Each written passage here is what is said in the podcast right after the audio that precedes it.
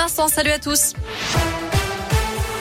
La ville ne cédera pas face aux malfaiteurs. Réaction du maire d'Oyonnax après les incidents survenus le 17 octobre dans la ville. Plusieurs individus avaient scié un poteau pour détruire une caméra de vidéosurveillance. Michel Perrault rappelle aussi la politique de la ville en matière de sécurité, avec notamment l'installation de caméras de vidéoprotection. Il y en a actuellement 52, 60 sont prévus d'ici la fin de l'année et 120 d'ici la fin du mandat. Le nombre de policiers municipaux a plus que doublé, passant de 13 à 30. Une dame de 89 ans, victime d'un violent carjacking mardi matin à Bourg, alors qu'elle rentrait sa voiture dans son garage. Un individu a réussi à s'engouffrer à l'intérieur.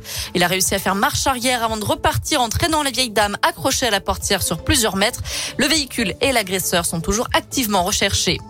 En bref, le département de Saône-et-Loire reconnu en calamité agricole pour les cultures d'arbres fruitiers. Après les nombreux épisodes de gel de début avril, la quasi-totalité des récoltes avait été détruite.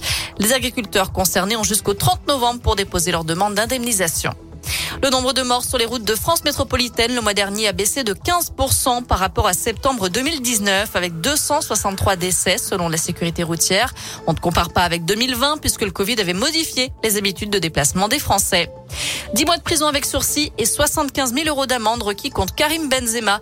Lui et quatre autres individus sont jugés pour une tentative de chantage à l'encontre d'un autre footballeur, Mathieu Valbuena. Par ailleurs, 4 ans de prison ferme et 15 000 euros d'amende ont notamment été requis contre l'instigateur de cette affaire.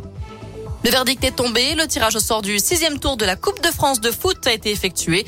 Bourg jouera à Saint-Chamond dans la Loire. La rencontre aura lieu le week-end du 30 et 31 octobre prochain.